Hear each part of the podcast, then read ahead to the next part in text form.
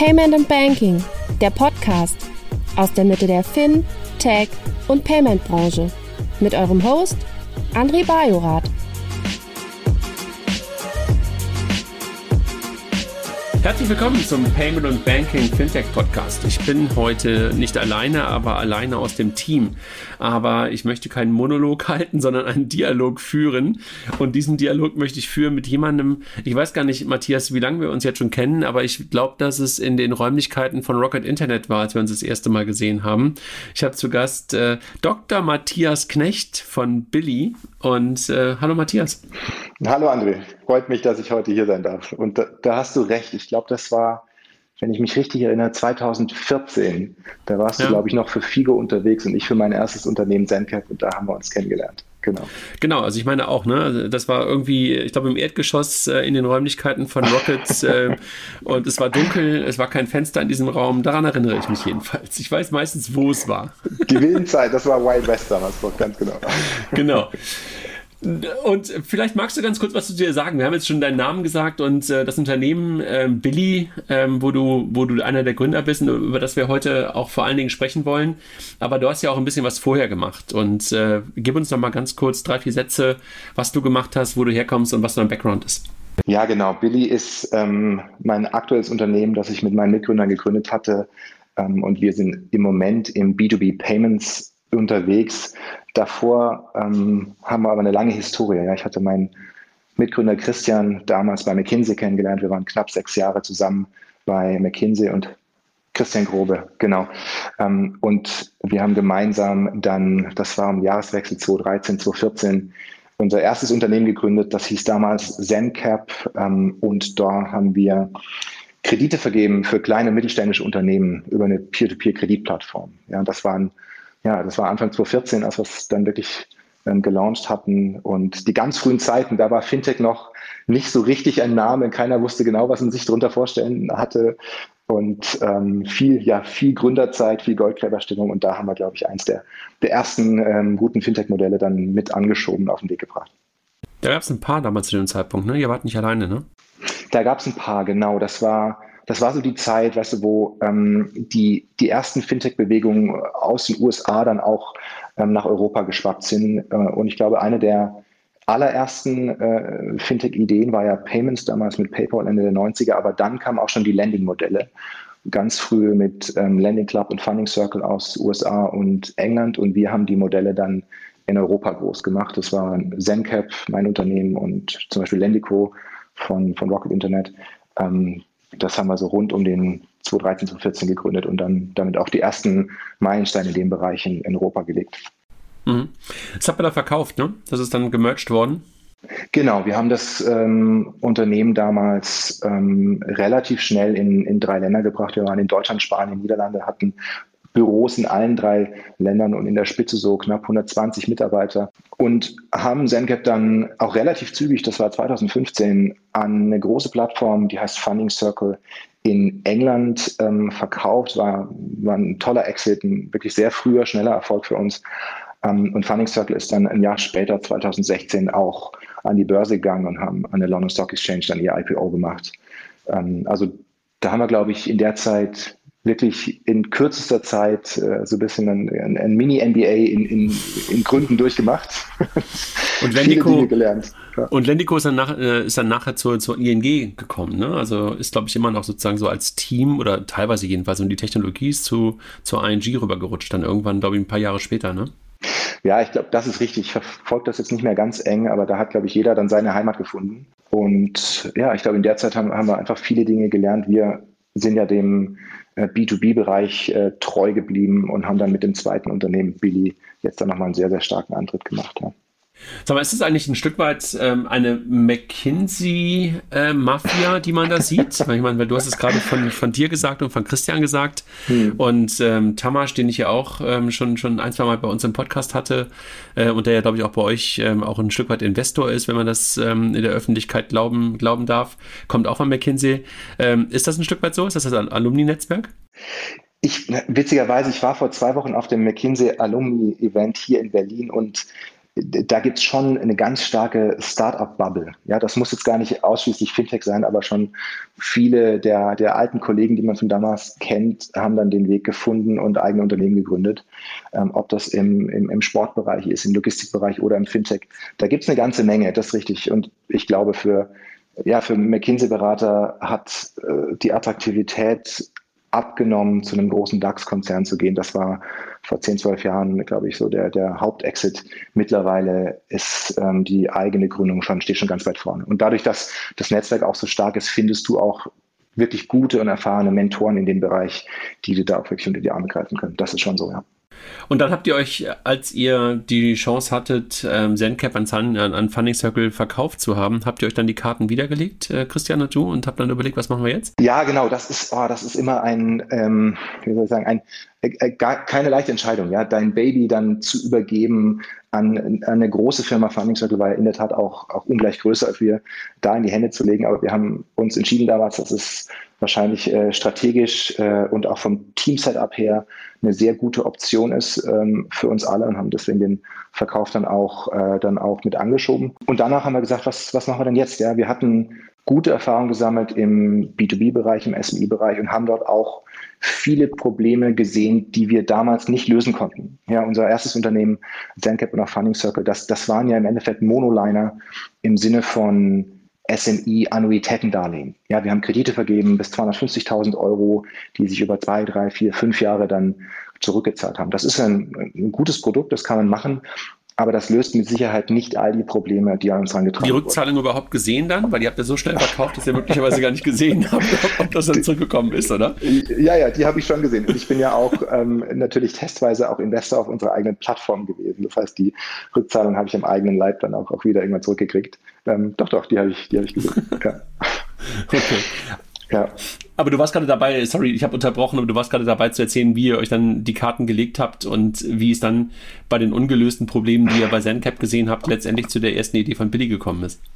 Ja, genau. Ähm, weißt, viele Unternehmen, äh, kleine Unternehmen kamen zu uns und, und, und haben uns im Effekt gesagt, ähm, hör zu, ist ja ein tolles Produkt, was ihr macht, aber ich brauche jetzt gerade keinen Fünfjahreskredit, sondern ich brauche jemanden, der mir im weitesten Sinne mit meinen B2B-Payments hilft. Ja, ich habe ausgehende Zahlungen, weil ich meine Zulieferer bezahlen muss. Ich habe eingehende Zahlungen, weil ich selbst wieder an andere Unternehmen liefere. Und da gibt es den Zahlungsteil davon, der muss abgewickelt werden. Da gibt es auch einen Liquiditätsteil davon, das muss irgendwie finanziert werden. Mein Working Capital muss ich managen. Und ähm, die Prozesse, die damit einhergehen, die müssen ähm, weitestgehend automatisiert werden. Ja, also da gab es sehr, sehr viele Fragen, dass Unternehmen uns gefragt haben, könnt ihr mir zum Beispiel mit meinen ausgehenden Rechnungen helfen? Ja, ich habe viel Working Capital gebunden, ich muss aber gleichzeitig meine Mitarbeiter Ende des Monats bezahlen oder mein Warenlager jetzt für Weihnachten aufstocken. Könnt ihr mir da irgendwie helfen? Mhm beim, bei der Liquiditätsfrage. Aber genauso habe ich als kleines Unternehmen Probleme damit, ähm, meine ganzen Zahlungen richtig zuzuordnen. Ja, viele von denen sind ja sehr manuell aufgestellt und ähm, haben nach Lösungen gesucht, wie sie das Debitorenmanagement in den Griff kriegen, eingehende Zahlungen zuordnen, Reconciliation machen, ähm, bis hin zu Mahnwesen, Payment Reminder, Inkasso und hinten raus den Kreditausfallschutz. Ja, also die, das ganze Thema rund um Debitorenmanagement, das war eine Riesenfragestellung und ähm, die Liquiditätsseite, die Finanzierung dessen ist das eine, aber da gibt es noch ganz viele andere Themen, die man mitbedenken muss. Und ich glaube, genau das waren die Themen, die wir ähm, in unserem ersten Unternehmen noch nicht adressieren konnten und wo wir dann gesagt haben, das scheint wirklich ein großer Use Case zu sein. Da können wir vielen Unternehmen helfen. Da, da warst du möglicherweise so ein bisschen da dran, um das Thema Risiko darüber zu managen, oder? Ich meine, irgendwo wirst du ja Datenquellen wahrscheinlich abgefragt haben, auch bei Lendico, ähm, um zu gucken, wie kann ich das Risiko und möglicherweise die Prognose in die Zukunft auch ein Stück weit erstellen. Da hast du wahrscheinlich gerade mal reingepiekst in diese Themen, die du gerade angedeutet mhm. hast, oder? Mhm. Absolut. Ich glaube, Risikomanagement war, war und ist einer der ganz, ganz zentralen Teile. Du kannst solche Businessmodelle nur erfolgreich fahren, wenn du das Risiko im Griff hast. Ja, mein damaliges Unternehmen und jetzt auch unser Unternehmen Billy, das sind ja ähm, Unternehmen, die im Kern zig Dutzende von Millionen Euro Risiko kaufen jeden Monat. Ja, also wir, wir kaufen und managen ähm, sehr, sehr große Mengen an, an, an Risiko in, im Sinne von Euro-Exposures. Und das kriegst du natürlich nur hin, wenn du da gute Systeme hast. Ähm, das Risiko variiert auch sehr, sehr stark je nach Modell. Zum Beispiel ähm, in unserem ersten Unternehmen, ZenCap und Funding Circle bei SMI-Krediten, da war es ähm, stark natürlich bonitätsbasierte Ausfallrisiken, die du managen musstest. Jetzt, wenn ich an Billy denke und gerade an unseren starken B2B Buy Now Pay Later Push im E-Commerce, da sind es sehr stark Betrugsrisiken. Ja, du kannst dir vorstellen, 70, 80 bis zu 90, 92 Prozent der Risiken kommen im E-Commerce natürlich aus Betrug. Ja, also mhm. eine andere Risikokategorie, die du dann mit anderen Datenquellen, anderen Methoden, äh, aber genauso gut managen musst. Aber dann ist es äh, möglicherweise in der Vergangenheit eher der Blick natürlich ein Stück weit auf die, wo steht der Kunde gerade und dann aber eine Prognose in die Zukunft. Und jetzt guckst du eher auf das Thema, was passiert gerade in dem Moment. Jetzt musst du viel mehr ins Realtime gehen oder ist das, ähm, ja, verstehe das, das falsch? Das ist richtig. Das hängt stark von der Laufzeit deiner Assets ab, die du finanzierst. Ja, je, ich glaube, je länger dein, äh, dein, dein Exposure ist, dass du gegen die Gegenpartei hast. Bei beim ersten Unternehmen ZenCap, waren das drei, vier, fünf Jahre teilweise. Da musst du lange in die Zukunft projizieren. Ja, ganz klar. Und da brauchst du dann auch teilweise Bilanzstrukturratings. Da kannst du nicht nur Cash-basiert raten. Wenn wir jetzt auf Billy gucken, wir haben hier gerade im Onlinehandel mit kurzen Laufzeiten zu tun. Unsere durchschnittlichen Transaktionen, die wir finanzieren, das ist bei Klarna auch nicht anders. Die sind bei ungefähr 30 Tagen. Ja, es gibt auch Online-Shops mit nur 14 Tagen, also ganz kurz laufende Forderungen, wo du auf die ja, auf die imminente Bonität schauen kannst, aber eben mindestens genauso wichtig oder noch viel wichtiger auf die Betrugswahrscheinlichkeit. Laufe ich hier einen Betrüger auf? Welche Signale gibt es, dass dieser Einkäufer, der mir gerade hier äh, digital quasi vor mir sitzt, dass der vielleicht was anderes im Schilde führt, als jetzt einen Einkauf abzuwickeln. Matthias, aber erklär doch noch mal ganz kurz, was machst du mit Billy heute? Gib uns mal zwei, drei Use Cases oder möglicherweise mhm. auch ein, zwei Use Cases, um zu verstehen, was Billy enabled. Also was machst du möglich, was heute ansonsten nicht möglich ist oder schwierig möglich ist für deine Kunden und was ist der typische Kunde? Ja, da muss ich vielleicht nochmal da ansetzen, wo wir gerade aufgehört haben. Also Billy ist gestartet ähm, als Factoring-Unternehmen für SMEs. Ja, dass wir ähm, die offenen Forderungen von unseren SME-Kunden, kleinen Unternehmenskunden finanziert haben, die Abwicklung betreut haben, die Prozesse automatisiert haben und auch Mahnwesen, Inkasso und Ausfallschutz übernommen haben. Das war der initiale Antritt, den wir gewählt hatten, damals 2017 und dann auch 18. Und dann wurde aber sehr schnell klar, dass kleine Unternehmenskunden, Offline-Kunden, wie wir, wie wir sie alle kennen, nicht die einzige Kundengruppe sind und vielleicht auch gar nicht die größte, die wir bedienen sollten. Und es kamen immer mehr Unternehmen zu uns, die gesagt haben, hört mal zu, ähm, wir verkaufen unsere Waren, unsere Dienstleistungen online. Könnt ihr uns mit so einem Produkt online helfen? Wir würden unseren Kunden gerne Zahlungsziele geben, aber wir schaffen das nicht alleine. Und damit haben wir unsere zweite Produktlinie, die nennen wir Billy Boost, ähm, auf den Weg gebracht, die Buy Now Pay Later im E-Commerce für Geschäftskunden anbietet. Also die einfachste Beschreibung ist, stell dir vor, was Klarna macht, das gleiche jetzt für die Geschäftskunden aufgesetzt. Also ja. du meinst aber für die Geschäftskunden auf der Käuferseite, ne? Also weil ansonsten genau. der Geschäftskunde ist ja auf der auf der Merchant-Seite immer der Geschäftskunde, also sozusagen Business to Business Buy Now Pay Later. Absolut, genau. Das ist unser aktueller Fokus und die Technologie, die du dafür brauchst, von, ja, von Risikomanagement hatten wir gerade gesprochen, über Limitsysteme, über Refinanzierung, über Identifizierung automatisiert der Gegenpartei, über KYC AML. Das ist natürlich die gleiche Technologie, die wir aus dem SME Factoring Business entwickelt haben, nur jetzt angewandt auf den E-Commerce B2B Use Case. Und weil du nach konkreten Use Cases gefragt hast, ähm, wir haben viele Kunden in Deutschland, das sind große Online-Händler, die, die kennt man auch, das kann man einmal googeln, wo wir überall implementiert sind, ähm, die neben ihrem B2C-Checkout eben auch Geschäftskunden bedienen. Ja, und dieser Geschäftskunden-Checkout, dafür gibt es Stand heute noch keine ordentliche Lösung hier bei Pay Later, also Ratenkauf, Rechnungskauf, ähm, Lastschrift anzubieten. Es gibt ein, zwei Spieler, die das immer mal wieder probieren, aber aus meiner Sicht mit, mit so mittelmäßigem Erfolg. Und da haben wir gesagt, genau da liegen unsere Kernkompetenzen. Wir sind ein B2B-Unternehmen, wir verstehen Risikomanagement, wir verstehen B2B-Zahlungen und da gehen wir ganz stark rein. Aber das macht ihr nicht schon seit fünf Jahren, ne? Also Billy gibt es seit fünf Jahren und du hast es ja gerade auch schon angedeutet, ihr kommt eigentlich da aus dem Factoring. Ähm, was war, was war so ein bisschen so der Grund, so diesen, diesen Schwung oder diesen Schwenk oder möglicherweise ist es gar kein Schwenk, sondern diese Erweiterung jetzt jedenfalls so in den Fokus zu stellen? Hm. Ja, das, das, ist eine spannende Frage. Wir haben das Produkt, das, das Buy Now Pay Later Produkt für den E-Commerce-Handel erst als eine Art, ähm, ja, als eine Art internes Projekt oder R&D Lab gelauncht innerhalb von Billy. Ja, wir hatten die Technologie, wir hatten auch die Marktanfragen, also die Online-Shops haben wirklich an unsere Tür geklopft und gesagt, könnt ihr uns irgendwie bedienen und bei unseren Problemen gerade im Online-Checkout für Geschäftskunden helfen. Und da haben wir gesagt, ja, wir probieren das mal. Ja, das, das scheint eine Nachfrage zu sein und unsere äh, Capabilities, die wir aufgebaut haben, scheinen darauf gut zu passen. Und so haben wir begonnen, ähm, das Produkt mit einem sehr kleinen Team ähm, an den Markt zu bringen, weiter zu perfektionieren. Und dann kamen aber einige äh, Katalysatoren dazu. Auf der einen Seite siehst du ja ganz stark den Shift offline zu online im B2B-Handel. Ja, das ist jetzt gerade das. B2B ist immer in, in vielen Sektoren 10, 12, 15 Jahre hinter dem B2C-Bereich. Im B2C haben viele der Transformationen schon stattgefunden, die du jetzt im B2B langsam siehst. Ja, also Shift offline zu online ist ein wichtiger Faktor. Und ähm, die äh, Corona-Pandemie hat das ja nur noch beschleunigt, weil viele Unternehmen jetzt auf digitale Absatz- und auch Einkaufskanäle setzen. Das heißt, hier hat jetzt die Pandemie dann auch als Katalysator für diese Veränderung gewirkt, sodass wir gesagt haben, dieses Thema ist so unglaublich groß und da können wir wirklich vielen Shops helfen. Das müssen wir jetzt richtig stark forcieren.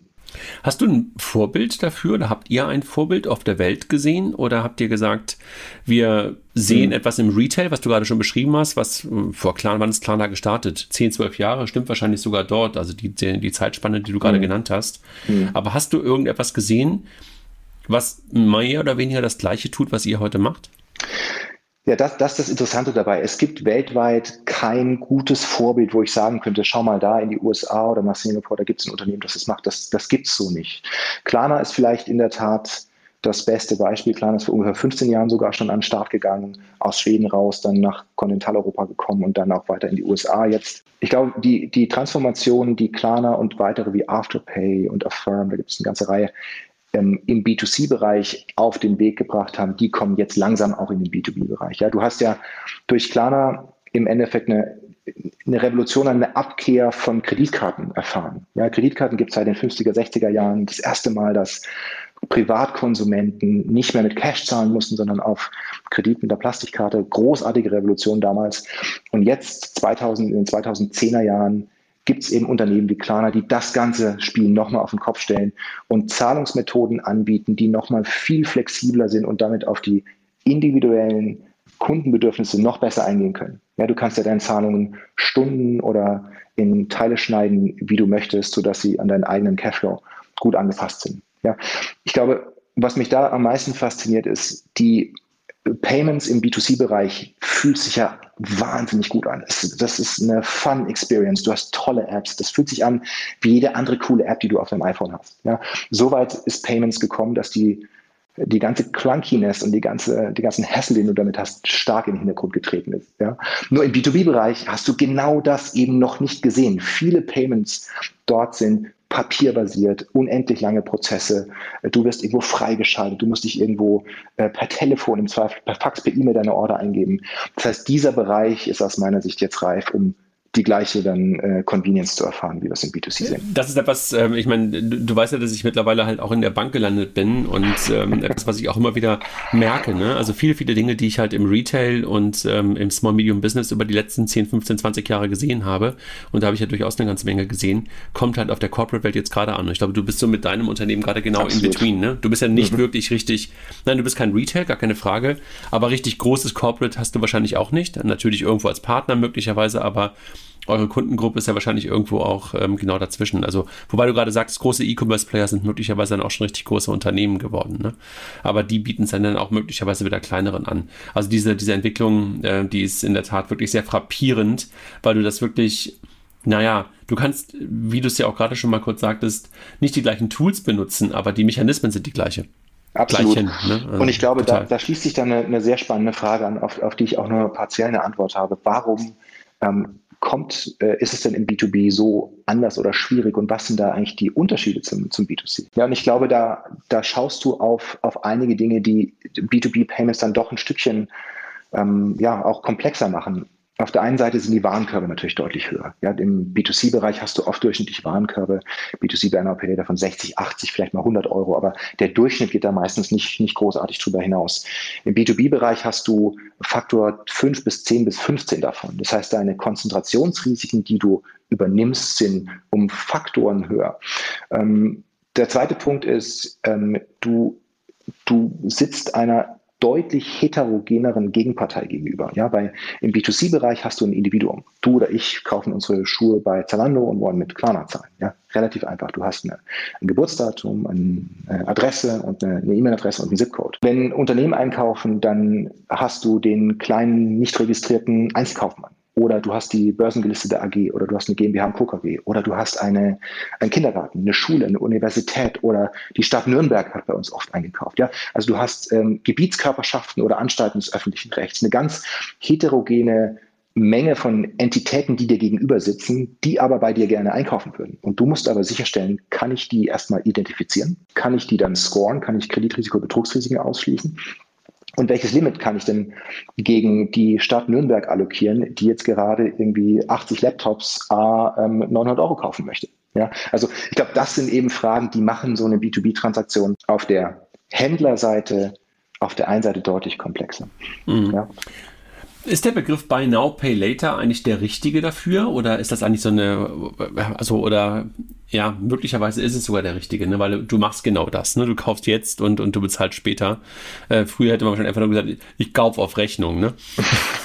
genau. Und das ist ja immer die, äh, bisschen auch die, die, die, die lustige äh, Sache dabei. Buy Now, Pay Later ist ja nichts Neues. Gerade für uns in der Deu Deutschland und der Dachregion. Rechnungskauf gibt es bei uns ja schon seit gefühlt Urzeiten. Für mich ist Buy Now, Pay Later... Und gerade im B2B, Matthias, ne? also gerade im B2B war das Ja, ist ja nicht mit Skonto Exakt. und allem möglichen. Ne?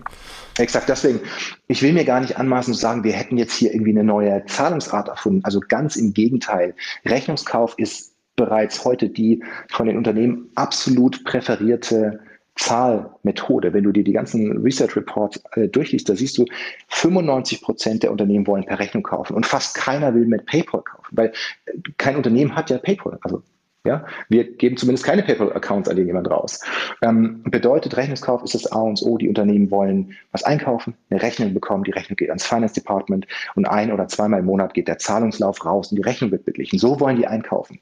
Nur, die Schwierigkeit ist, Jetzt hast du auf der einen Seite eine wahnsinnig hohe Nachfrage nach dieser Zahlmethode. Du hast auf der anderen Seite aber keine Anbieter, die das at scale abwickeln können, auf Basis der Komplexitäten, die wir gerade beschrieben haben. Und das bringt die Online-Shops, die das brauchen, in eine ziemlich prekäre Lage. Es gibt einige sehr große, die haben dann gesagt, ja, verdammt, dann muss ich es halt selber bauen. Und haben versucht, ihr eigenes Rechnungskauf Buy Now, Pay Later Produkt zu bauen. Wir kennen einige, die haben es versucht outzusourcen nach Sofia, weil da die Arbeitskräfte billiger sind, weil da sehr viel manuell noch ähm, läuft. Und es gibt die große Masse an anderen, die sagt, ja, tut mir leid, dann kann ich es halt nicht anbieten, weil ich bin nicht der Best Owner dieses Prozesses. Ich kann weder Risikomanagement noch kann ich das Zeug refinanzieren. Ja, ich kann einen Shop machen, aber ich kann keine Zahlung abwickeln.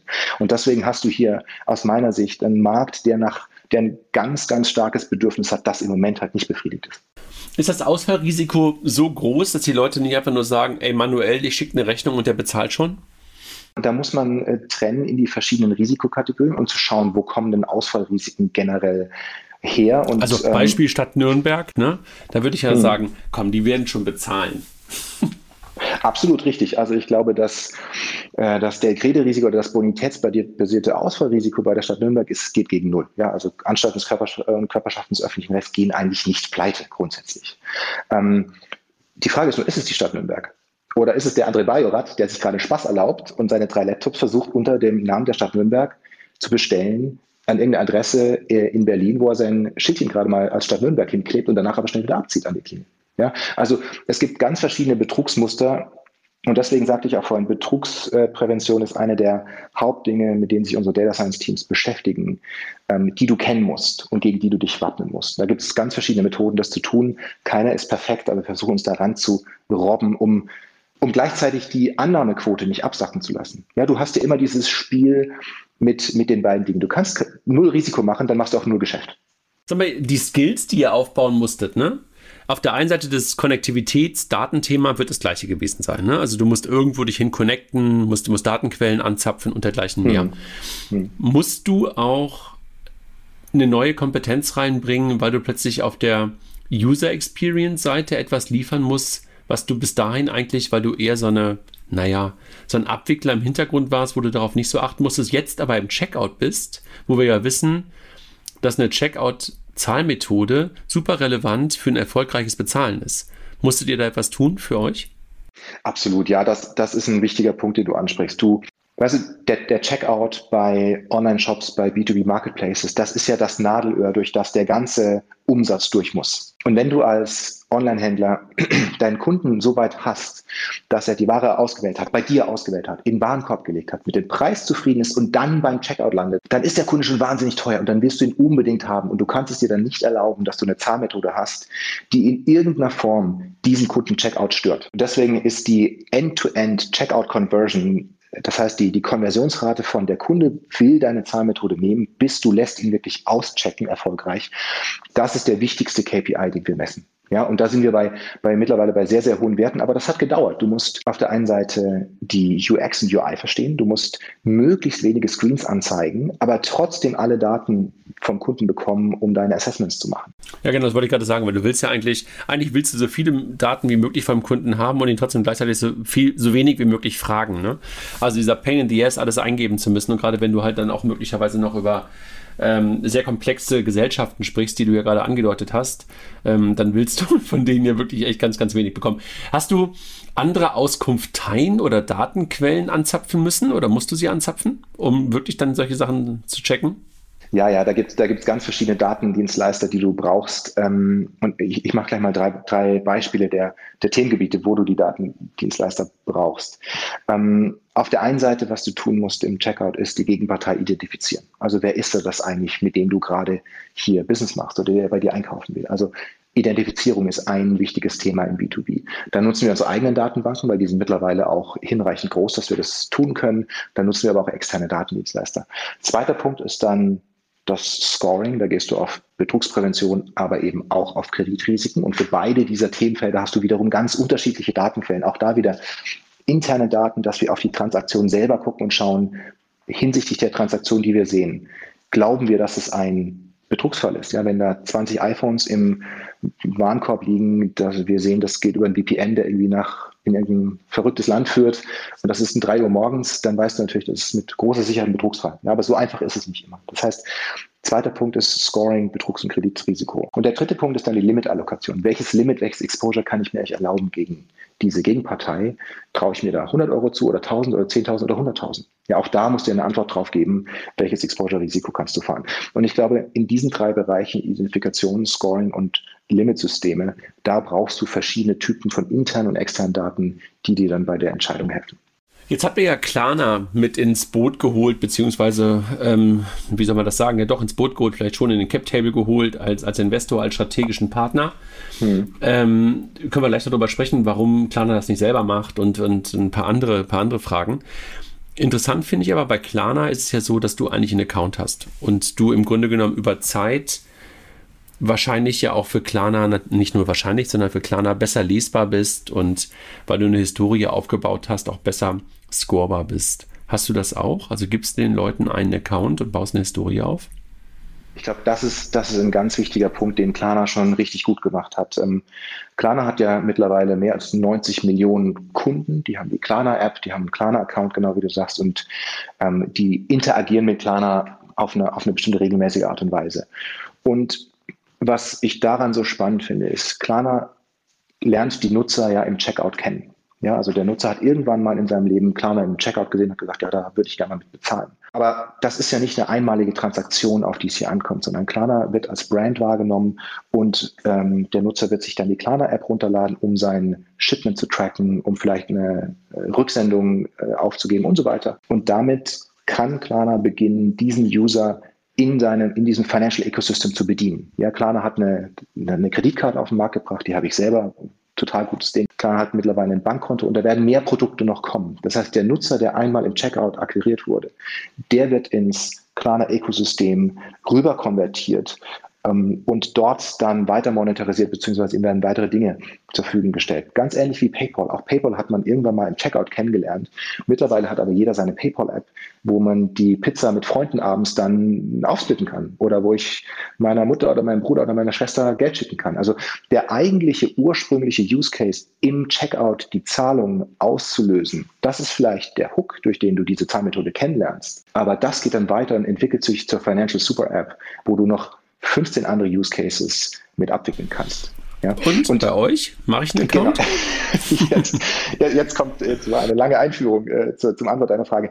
Noch, noch haben wir das nicht, aber natürlich denken wir in genau die gleiche Richtung. Ja? Wir lernen jeden Monat ähm, Zehntausende an Unique Customers, bei uns sind das kleine mittelständische Unternehmen, in den Checkouts kennen, die wir bedienen. Und diese Touchpoints, diese Unternehmen wollen wir natürlich möglichst umfassend bedienen. Ja, und die Transaktion im Online-Checkout ist eine Art und Weise dessen und da haben wir ein tolles Produkt, das wird stark nachgefragt, aber da kann man sich natürlich noch 20 andere Dinge vorstellen. Ja, und dann ist es wichtig zu sagen, ein Unternehmen hat dann vielleicht irgendwann den eigenen Login. Beim Unternehmen hast du weitere ähm, Komplexitäten. Es ist oft so, dass es nicht den einen Unternehmer gibt, der den Login braucht, sondern die haben vielleicht fünf Procurement Manager, die ihre fünf Buyer Seats brauchen mit Limitsteuerung und so weiter und so fort. Also da kannst du dir im B2B-Bereich nochmal ganz viele andere Dinge ausdenken, womit man dem Unternehmen dann hier helfen kann. Ja, absolut. Also ein Rollenrechte-Modell dann irgendwann auch dahinter. Ganz genau. Jetzt haben wir gerade auch ein bisschen darüber gesprochen, wie das Produkt aussieht und über Klarna ein bisschen gesprochen. Ähm, wenn du über eure Partner nachdenkst, was ist eure Partnerstrategie? Weil du wirst ja auf der einen Seite hast du sowas wie Datenpartner, von denen du oder Scoring-Partner, von denen du halt Daten beziehst.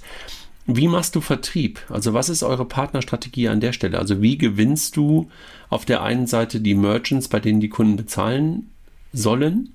Ähm, und machst du möglicherweise auch selber Vertrieb für eure Bezahllösung bei Leuten, die bezahlen wollen? Was du ansprichst, das ist schon auch einer der der, der, größten, der größten Herausforderungen, die wir als, als Zahlungsdienstleister zu bewältigen haben. Und zwar, du sprachst gerade an, die, die, quasi die Integration beim Merchant oder den Direktvertrieb zum, zum Händler. Eine Zahlmethode in den Checkout einzubinden, das ist eine Direkteinbindung schon eine Herausforderung für viele Händler. Nicht für alle, aber wenn du ein Händler bist mit einem komplexen Shopsystem, dann eine weitere Zahlmethode einzubinden, das kannst du machen, das machen wir auch. Wir machen Direktvertrieb an die Händler, aber das ist jetzt nicht so, dass das irgendwie in, in, in zwei Minuten erledigt ist. Ja, du musst auf die Roadmap kommen, da gibt es einen Abnahmetest und so weiter. Bedeutet, Direktvertrieb ist ein ganz wichtiges Standbein von uns, den wir auch versuchen, so wirklich so einfach wie möglich zu machen durch Plugins in die richtigen Shop-Systeme. Ja, durch eine super einfache REST-API, die man relativ einfach ansprechen kann. Aber es ist eben nur ein Vertriebskanal. Ein zweiter Vertriebskanal ist ähm, der, den du angesprochen hattest, die Partnerschaft mit Klarna. Ja, Klarna ist der unangefochtene Champion im B2C bei Now Pay Later. Klarna hat 250.000 Händler live auf ihrer Infrastruktur. Auf der anderen Seite bedient Klarna aber auch nur eine Seite der Medaille, den B2C-Checkout und nicht den B2B-Checkout. Und da lag es für uns dann sehr nahe, in den Gesprächen mit Klarna zu sagen, hör mal zu, ähm, wir haben die B2B-Bezahlmethode, die ihr braucht und die auch Klarna wirklich haben will, um den Händler-Checkout holistisch zu bedienen. Auf der anderen Seite hat Klarna natürlich das Händlernetzwerk, was für uns wahnsinnig attraktiv ist, dort direkt ähm, über die Klarna-Infrastruktur diese Händler bedienen zu können. Ja, und damit haben wir, glaube ich, auf beiden Seiten eine tolle Partnerschaft ähm, ja, aus dem Boden gestampft. War das eure Idee oder war das Klarnas Idee? Wer ist auf wen zugegangen? Ach, ich glaube, weißt du, wir sind ja mit, mit vielen, vielen Spielern im Gespräch und man kennt sich und ich glaube, die, das Brainstorming, das, das ergibt sich dann einfach so. Wir sind mit Klarna seit, seit über zwei Jahren im Gespräch und immer mal wieder haben wir die Ideen gebaut, was wir zusammen machen können. Und ich glaube, das lag einfach auf der Hand. Klarna entwickelt sich immer stärker zu einem unglaublich äh, starken ja fast schon eine E-Commerce-Shopping-Plattform gehen ja weg von der reinen Zahlmethode hin zu einer Shopping-Plattform, die dem Kunden ein, ein einheitliches Erlebnis bietet. Ähm, und deswegen hat Klarna zu uns gesagt, hör mal zu, wir haben gar kein originäres Interesse an B2B. Das heißt, das wäre wäre was, da brauchen wir einen Partner, der uns das abnimmt und der unsere Händler aber trotzdem zufriedenstellt. Ja? Mhm. Ich glaube, das ist eben wichtig. Du musst den Händler zufriedenstellen und eben das Churn-Risiko vermeiden und eine B2B-Zahlmethode da live zu nehmen, die skalierbar ist. Ich glaube, das war, das war ein großes Ziel für Klarna. Also hast du jetzt eigentlich deinen potenziellen Exit-Kanal jetzt schon im Cap-Table? Ich, ich, glaube, wir, das ist viel zu früh, André, um über irgendwelche Exits nachzudenken. Ja, das ist ja, wir stehen noch ganz am Anfang. Naja, komm, deine erste Firma hast du, hast du innerhalb von anderthalb Jahren, glaube ich, verkauft. Also sehr, dafür bist du jetzt schon fünf Jahre dabei. Also das ist äh, vom, vom Zeitrahmen du mal, habe ich, hab ich da so einen Ruf aufgebaut? Ja? Nein, gar Nein, nicht. Nein, du hast es ja gerade selber, selber beschrieben. Ich referenziere nur auf die Anfänge des Gesprächs. Ja, ja, ja. Ich glaube, nee, ganz im Ernst, ich glaube, wir, wir denken in der Tat nicht über Exit-Kanäle nach. Der, wir haben so unglaublich viel noch vor uns im B2B-Bereich. Der Markt steht, genau wie wir vorhin besprochen haben, noch komplett am Anfang. Und die Veränderungen, die wir treiben können, sind einfach gigantisch. Das heißt, für uns ist wirklich Heads down, das Geschäftsmodell so zum Fliegen bringen, dass wir europaweit ähm, ganz klar hier eine der besten Lösungen anbieten können und den Markt einfach, einfach shapen können. Ähm, ob sich dann und wie sich dann irgendwann ein Exit materialisiert, das wird, das wird dann schon irgendwann äh, zu, zu seiner Zeit kommen, aber das ist nichts, worüber ich heute nachdenke. Der Name Billy, ne? Ich meine, Billy kennt jeder, weil er irgendwo mal sein Regal aufgebaut hat. Ähm, aber wo, wo kommt der bei euch her? Also ist es Billy Eilish? Nee, die war damals noch nicht da, als ihr gegründet habt, glaube ich, ne? Da schon, aber noch nicht bekannt. Ähm, ja. Also wo kommt der Name her? Und unsere Meetingräume heißen, heißen übrigens lustigerweise genauso. Die fangen alle mit Billy an, Billy ehrlich. Ähm, der Name, das ist ja bei, weißt du, bei Startups immer so ein, ein, ein Riesenthema, die Namensgebung und, und 20.000 Namen fallen raus aus verschiedenen Gründen. Billy war für uns aber von Beginn an ganz, ganz oben und zwar aus folgendem Grund. Billy hat ja im Namen drin schon angelegt Bill, also Invoice oder Rechnung. Ja, und das ist ja im Kern das, worum es ums geht. Ja, eine Zahlungsabwicklung häufig dann auf Rechnung. Das heißt, auf der einen Seite hast du den Kern unserer Firma mit dem Namen Billy und Bill eigentlich gut erfasst. Auf der anderen Seite ist es auch, äh, Billy Eilish, ja, ein, ein, eine Personenname. Oft für Frauen, aber geht auch für Männer. Ja? Das heißt, du kannst auch sehr schöne Persona drumherum kreieren, mit der du dich äh, identifizieren kannst und über die du Geschichten erzählen kannst. Und ich glaube, die beiden Dinge zusammen plus die freie IO-Domain haben, uns dann überzeugt. Und kein Y, sondern IE am Ende, ne? Ganz genau, ganz genau. Das war wahrscheinlich der Grund der Domain. Wahrscheinlich war das mit Y schon weg. Das war schon weg. ja, genau. Okay. Sag mal jetzt, äh, wir haben gerade schon über den einen Investor gesprochen und äh, das ist Klarna in der letzten Runde gewesen. Aber mhm. ihr habt ja früher auch schon ähm, echt prominente Investoren gehabt. Ne? Also ich glaube mit, mit, mit Creandum ähm, schon sehr früh, ne? einer, einer der wirklichen Stars der letzten Jahre, muss man glaube ich sagen. Ne? War das damals schon Simon, der das mit euch gemacht hat?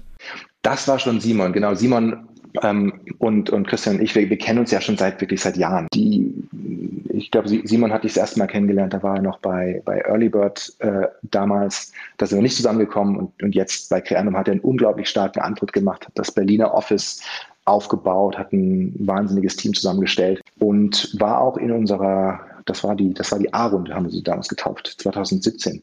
War in der A-Runde auch ähm, wirklich nicht nur inhaltlich gut, sondern auch unglaublich schnell. Ähm, ja, im Fundraising hast du ja verschiedene Variablen, die dir als Gründer wichtig sind. Und das ist nicht nur Bewertung, wie man oft denkt, sondern das ist auch, wie kommst du mit der Person klar? Du gehst da ja eine Beziehung ein. Das ist, da, du siehst ja die Person im Zweifel mehr als, in gewissen Phasen mehr als deine Ehefrau. Ja. Aber es ist lustig, weil ich weiß nicht, ob du mal den Podcast gehört hast. Wir hatten ja mal einen Podcast mit, mit Simon bei uns und er sagte das auch. Für mich ist das wie Daten, wenn ich Gründer Absolut. treffe, also the other way around.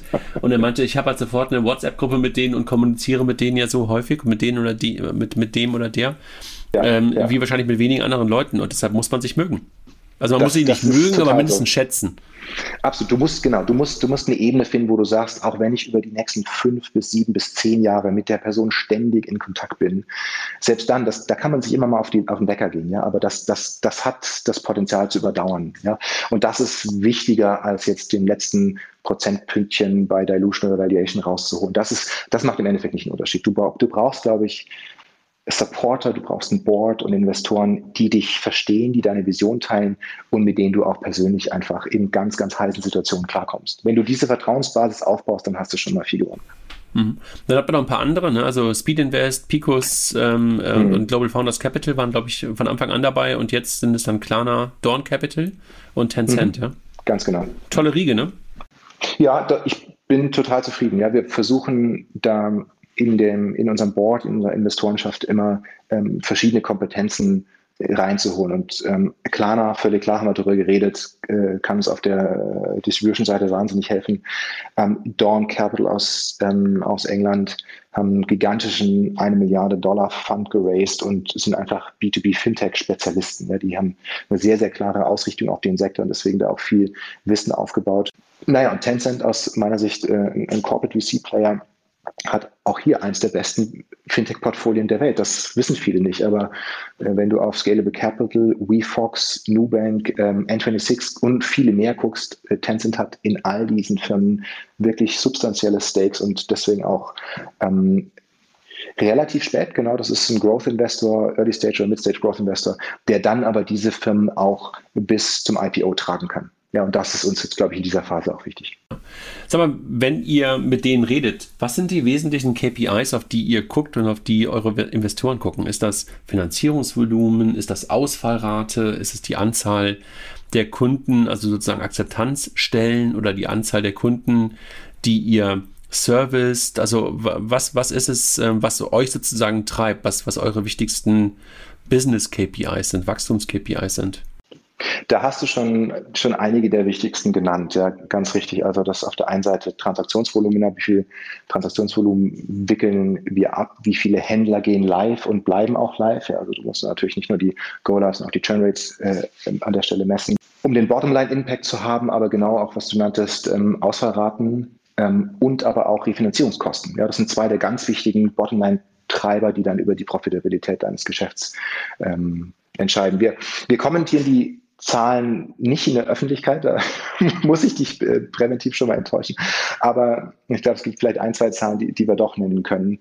Ähm, unser, das haben wir auch publik gemacht, ja, unser, unsere Unternehmensbewertung ist seit der letzten Runde um ungefähr den Faktor drei bis vier ähm, gestiegen und in einer ähnlichen Größenordnung ähm, ist auch unser Finanzierungsvolumen, unser Umsatz gestiegen. Ja, das kann man mhm. ungefähr, ähm, ungefähr äh, ähnlich, in ähnlichen Größenordnungen sehen. Und ein, ein sehr schöner, äh, schöner KPI, den, den wir jetzt gerade erreicht hatten im Oktober, war, wir haben jetzt eine Milliarde Euro an Transaktionsvolumen finanziert. Ähm, das heißt, da haben wir die eine Milliarde geknackt, was, was ein wichtiger und toller Meilenstein für uns war. Mhm. Wer macht das? Wer ist der Finanzierungspartner dahinter? Das macht ihr ja nicht selber aufs eigene Buch. Das stimmt, das machen wir nicht selber aufs eigene Buch. da bräuchten wir, da bräuchte man sehr, sehr, sehr viel Equity dafür. Ähm, nein, wir haben, wir arbeiten grundsätzlich mit großen Fremdkapitalgebern zusammen. Das sind allesamt deutsche Banken. Ähm, ein paar davon haben wir auch genannt. Wir arbeiten sehr, sehr gut mit der Raisin Bank zusammen, mit der VVRB, das ist eine Volksbank aus Süddeutschland, äh, mit der Warngold und, und mit anderen. Ähm, und ich glaube, diese Banken, weißt du, die viele der Banken in Deutschland haben ja gerade einen, einen wahnsinnigen Passivüberhang. Die wissen alle nicht, wohin mit dem Geld. Die EZB chargt dich minus 0,5, minus 0,6 Prozent. Ähm, deine Kunden, denen musst du die Einlagen äh, ja, negativ verzinsen.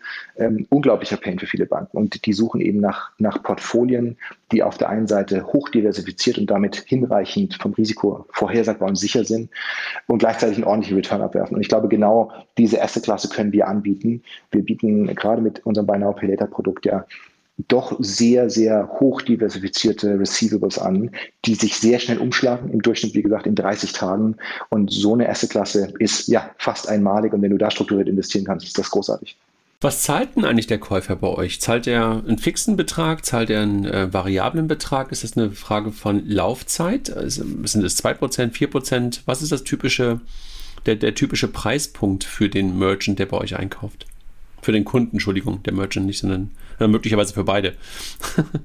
ja, der Kunde ähm, äh, glücklicherweise zahlt ja gar nichts. Also der Kunde, wenn er sagt, ich will auf Rechnung kaufen, ich habe eine Standard ähm, Rechnungslaufzeit bei diesem Shop von, ich sag mal, 30, 30 Tagen, zahlt der Kunde nichts. Das ist ähm, kostenfrei. Der, wir nehmen die Gebühren von dem Online-Händler und da versuchen wir im Bereich der anderen Zahlmethoden zu sein, die im Checkout sind. Ja, du hast normalerweise äh, PayPal, du hast äh, B2B, also Firmenkreditkarten, die du abwickelst, du hast vielleicht eine Sofortüberweisung, solche Dinge und da probieren wir in der gleichen Nachbarschaft da irgendwo zu sein, ähm, obwohl wir viel mehr Services anbieten. Ja, Im Vergleich zu PayPal bieten wir 30 Tage Zahlungsziel oder 60 oder 90 sogar, plus Ausfallschutz, plus Mahnwesen, ähm, plus die ganze Vorfinanzierung dabei. Ähm, das bietet PayPal ja alles nicht und trotzdem versuchen wir ungefähr da zu sein. Jetzt weißt du ungefähr, wo PayPal liegt, das brauche ich dir nicht erklären, und ungefähr in der gleichen Range bewegen wir uns. Aber das ist ja echt sportlich, ne? sich dahin zu bewegen und ähm, dann das alles dahinter zu machen, das mit den Partnern, die wollen ja alle noch ein bisschen daran verdienen, ist schon ein sportlicher,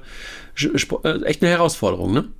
Das ist, das ist ein sportlicher Antritt, da gebe ich dir recht. Ähm, und genau die Faktoren, die wir gerade besprochen hatten, du brauchst dafür eine Weltklasse-Refinanzierung. Ja, wenn du zu hohe Refinanzierungskosten hast, dann, dann wirst du sterben in Deutschland, einfach weil du das dann nicht hinkriegst. Du musst deine Loss Rates im Griff haben. Wenn du Risiko nicht im Griff hast, auch dann frisst es dir einfach dein, ja, deine Marge weg. Und ähm, genau, und ich glaube, wenn du diese beiden Bottomline-Faktoren im Griff hast, plus die Daten, die du einkaufst, nicht zu teuer sind, weil du eben eine eigene Datenbank hast, die du gut nutzen kannst, dann kannst du das Geschäftsmodell betreiben. Ich glaube, wenn du auf andere Länder schaust im näheren europäischen Ausland, da kannst du auch nochmal deutlich mehr nehmen als in Deutschland. Ja, Deutschland ist da schon Low Risk, Low Yield. Andere Länder, da kannst du nochmal 50 bis 80 Prozent nennen. Sag mal, hast du eine Anekdote von irgendjemandem, der euch mal so richtig gut verarscht hat, wo du gedacht hast, so, wow, das hätte ich nicht erwartet? okay. Oh, da gibt's, oh, André, da gibt's, wenn es da nur eine gäbe, wäre ich glücklich. Da gibt es eine ganze Reihe. Bist du Lass manchmal wirklich überrascht und, und dann denkst du, wow, ey, das hättet ihr auch drauf kommen können? Ich, ich, bin, äh, ich bin überrascht. Ich, ich sag dir mal so ein, zwei Anekdoten. Ich hoffe, ich kriege jetzt alle gut zusammen. Wir hatten vor, vor ein paar Monaten mal mehrere Betrugsfälle aus der Großregion, Großraum Hamburg. Ja, das mhm. haben wir gedacht, warum, warum steigen denn die Ausfallraten in Hamburg plötzlich so an? Das heißt nicht wahnsinnig schlimm, aber es war doch so, dass wir irgendwie bei einem Händler da irgendwie drauf geguckt haben. Und ähm, dann, dann ist klar geworden, dass da anscheinend eine Betrüger- oder Betrügergruppe gab, die sich verschiedenste Unternehmen in dem Fall rausgepickt haben, auf deren Namen sie bestellt haben.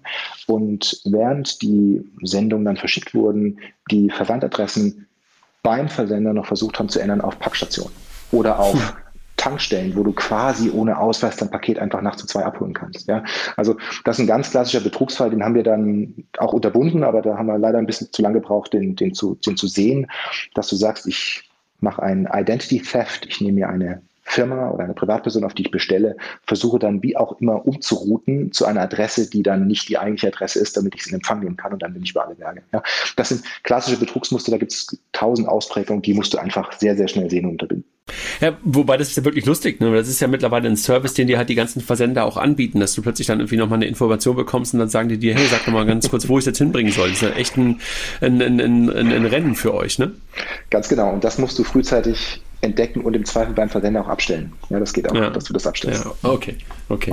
Und äh, wahrscheinlich ist es ein Feature für einen Privatkunden gut, aber im Geschäftskundenumfeld kannst du wahrscheinlich auch sagen, so, ey, wann kommt das vor?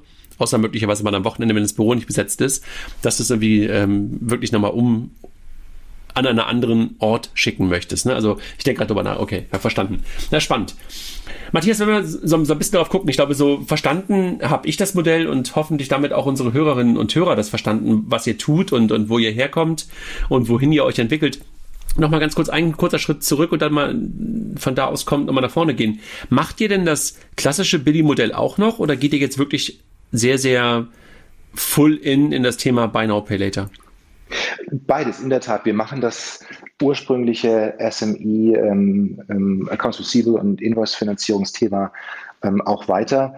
Wir sehen jetzt jedoch, dass die Nachfrage gerade beim B2B Buy Now Pay Later für den Online-Bereich unglaublich stark wird und dass wir da unsere Ressourcen noch allokieren müssen. Ja, ich glaube, als, als Startup hast du oder als junges Startup, ich kann jetzt nur von uns sprechen, wir sind jetzt knapp 150 Mitarbeiter groß und immer noch irgendwo auch ein junges, äh, kleineres Startup, da hast du natürlich immer die Ressourcenkonflikte. Du kannst dich nur sinnvoll auf ein Kernthema richtig, richtig gut fokussieren. Und da haben wir gesagt, jetzt äh, für die nächste Zeit ist das das Kernthema, was wir aufbauen. Ja, ja das hätte ich jetzt auch gefragt, ne? weil alles machen, das ähm, wissen wir ja beide, ähm, mit, mit oder mit limitierten Ressourcen, die man eigentlich immer hat, ne? weil du hast ja immer meistens zu wenig Entwickler oder zu wenige Leute im Product oder wo auch immer. Ähm, Sales geht ja meistens dann irgendwie noch, das kriegt man irgendwie hin, wenn du ein gutes Produkt hast, aber da kannst du ja irgendwie nicht, nicht wirklich alles vorantreiben und vor allem nicht alles in der Güte, die man sich ja dann auch immer vornimmt. Ne? Und dann, äh, wenn du das dann irgendwie nicht richtig weiter machst und, und nur so halbherzig weitermachst, wird das Produkt nicht mehr richtig gut und dann verlierst du dann wieder Kunden. Das ist irgendwie auch doof, keine Frage. Wenn du nach, nach vorne guckst, ähm, über das Produkt hast du gerade schon ein bisschen gesprochen, also das ist ja darauf, darauf spezialisiert und, und, und darauf fokussiert. Momentan seid ihr in Deutschland, oder? Genau, momentan sind wir in Deutschland, ja. Und nächster Schritt? Nächster Schritt ähm, ist in der Tat, ähm, dass wir das Modell über Deutschland hinaus dann ausweiten werden. Ähm, und ja, ich glaube, wir haben jetzt, wir haben sehr, sehr viel gelernt in Deutschland, haben uns in einem, in einem Umfeld bewegt, wo, genau wie du sagst, wo auch ähm, ähm, Risikomanagement, Refinanzierung wahnsinnig wichtige Themen waren. Und das haben wir gelernt, das tragen wir jetzt nach außen. Also internationale Expansion steht jetzt auf dem Zettel. Da werdet ihr dann nächstes Jahr ähm, ein bisschen was von uns hören. Und ähm, für uns produktseitig natürlich auch die Erweiterung erstmal bei der Merchant Experience und der Buyer Experience. Du hast ja immer diese beiden Seiten. Über Händler haben wir gesprochen, was der braucht. Wir haben noch nicht so viel gesprochen über den Einkäufer. Also was musst du dem Einkäufer eigentlich bieten, dass er dich als Brand wahrnimmt, dass er dich quasi wie das PayPal oder das Klarna für B2B dann auch ständig nutzt und auch vielleicht außerhalb der Checkout-Experience nutzen möchte. Also das ist ähm, ein weiterer äh, Punkt, ähm, den wir uns umschnallen werden. Und dann gibt es neben den ganz klassischen B2B Online-Shops natürlich weitere Arten und Shop-Typen, ja, die B2B-Transaktionen abwickeln. Es gibt ganz, B2B-Transaktionen werden ja nicht nur über den Online-Shop-Use-Case abgewickelt, den du wie ein Verbraucher kennst, sondern gibt es ganz andere Arten noch. Und da ist die Frage, inwiefern können wir da als Firma auch hier relevant werden. Ist es teilweise so etwas, dass du dich tiefer integrierst in Systeme hinein, wo direkt Bestellungen ausgeführt werden und sowas? Ich glaube, das ist ein Punkt, den, den man sich angucken muss und wo wir lernen müssen, ob wir da eine, eine Rolle spielen können. Ähm, dann gibt es aber auch ähm, Shops oder, oder Unternehmen, die nicht Güter oder Waren verkaufen, wie wir es in Amazon kennen, sondern die andere Dinge verkaufen. Ob das Hotelbestellplattformen sind oder ja, es gibt, gibt ganz verschiedene Verticals, wo du Dienstleistungen kaufst oder sowas, die jetzt nicht direkt mit der Warenversand zu tun haben. Und da ist die Frage, inwiefern hast, kannst du da noch ähm, deinen Kunden helfen. Ja. Ich habe noch darüber nachgedacht, ob ihr möglicherweise noch andere Zielgruppen angeht, aber das hast du eigentlich vorhin schon mal kurz beantwortet, dass du eigentlich sagst, die Diversität der Käufer bei euch ist eh schon riesengroß. Ne? Also von der Stadt, also vom Kämmerer, der für die Stadt einkauft, ähm, bis hin zum kleinen SMB, bis zum Großkonzern, ist dir eigentlich egal. Ja, du sagst also, es ist völlig wurscht, ob eine AG, GmbH, UG ähm, oder möglicherweise sogar ähm, ein Freelancer. Du nimmst die alle, ja? Das ist richtig. Wir versuchen die alle zu nehmen. Manche davon sind einfacher, andere sind schwieriger. Manche davon sind in strukturierten Registern gelistet. Da brauchst du einen API-Call zu irgendeinem Register und du hast den Kollegen. Bei anderen ist es viel, viel schwieriger, die auch zu identifizieren. Aber grundsätzlich hast du recht. Ähm, Paragraph 14 BGB Unternehmer, das sind unsere Zielgruppen, wie auch immer die ausgeprägt sind. Ja. ja. Okay. Sag mal, lass uns mal ganz kurz, wenn wir jetzt über Billy mal so einen kleinen Haken hintermachen und, und über das, was ihr da aufgebaut habt. Also wirklich Chapeau dafür, was ihr, was ihr da gemacht habt in den letzten fünf Jahren. Ne? Also äh, toll.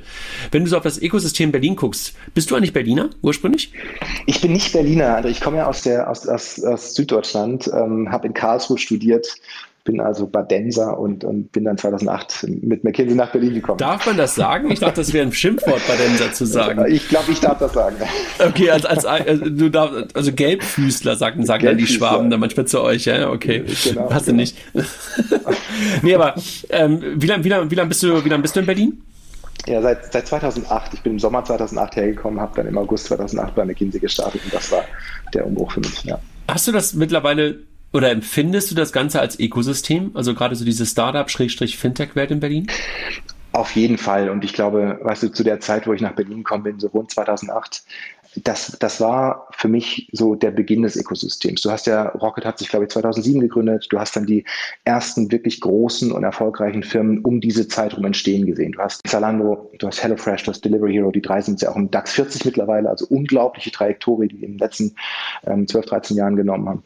Du hattest eine Startup-Landschaft, die stark von den Inkubatoren geprägt war Rocket natürlich der größte. Du hast Project A, du hast Team Europe, genau, und noch ein paar andere.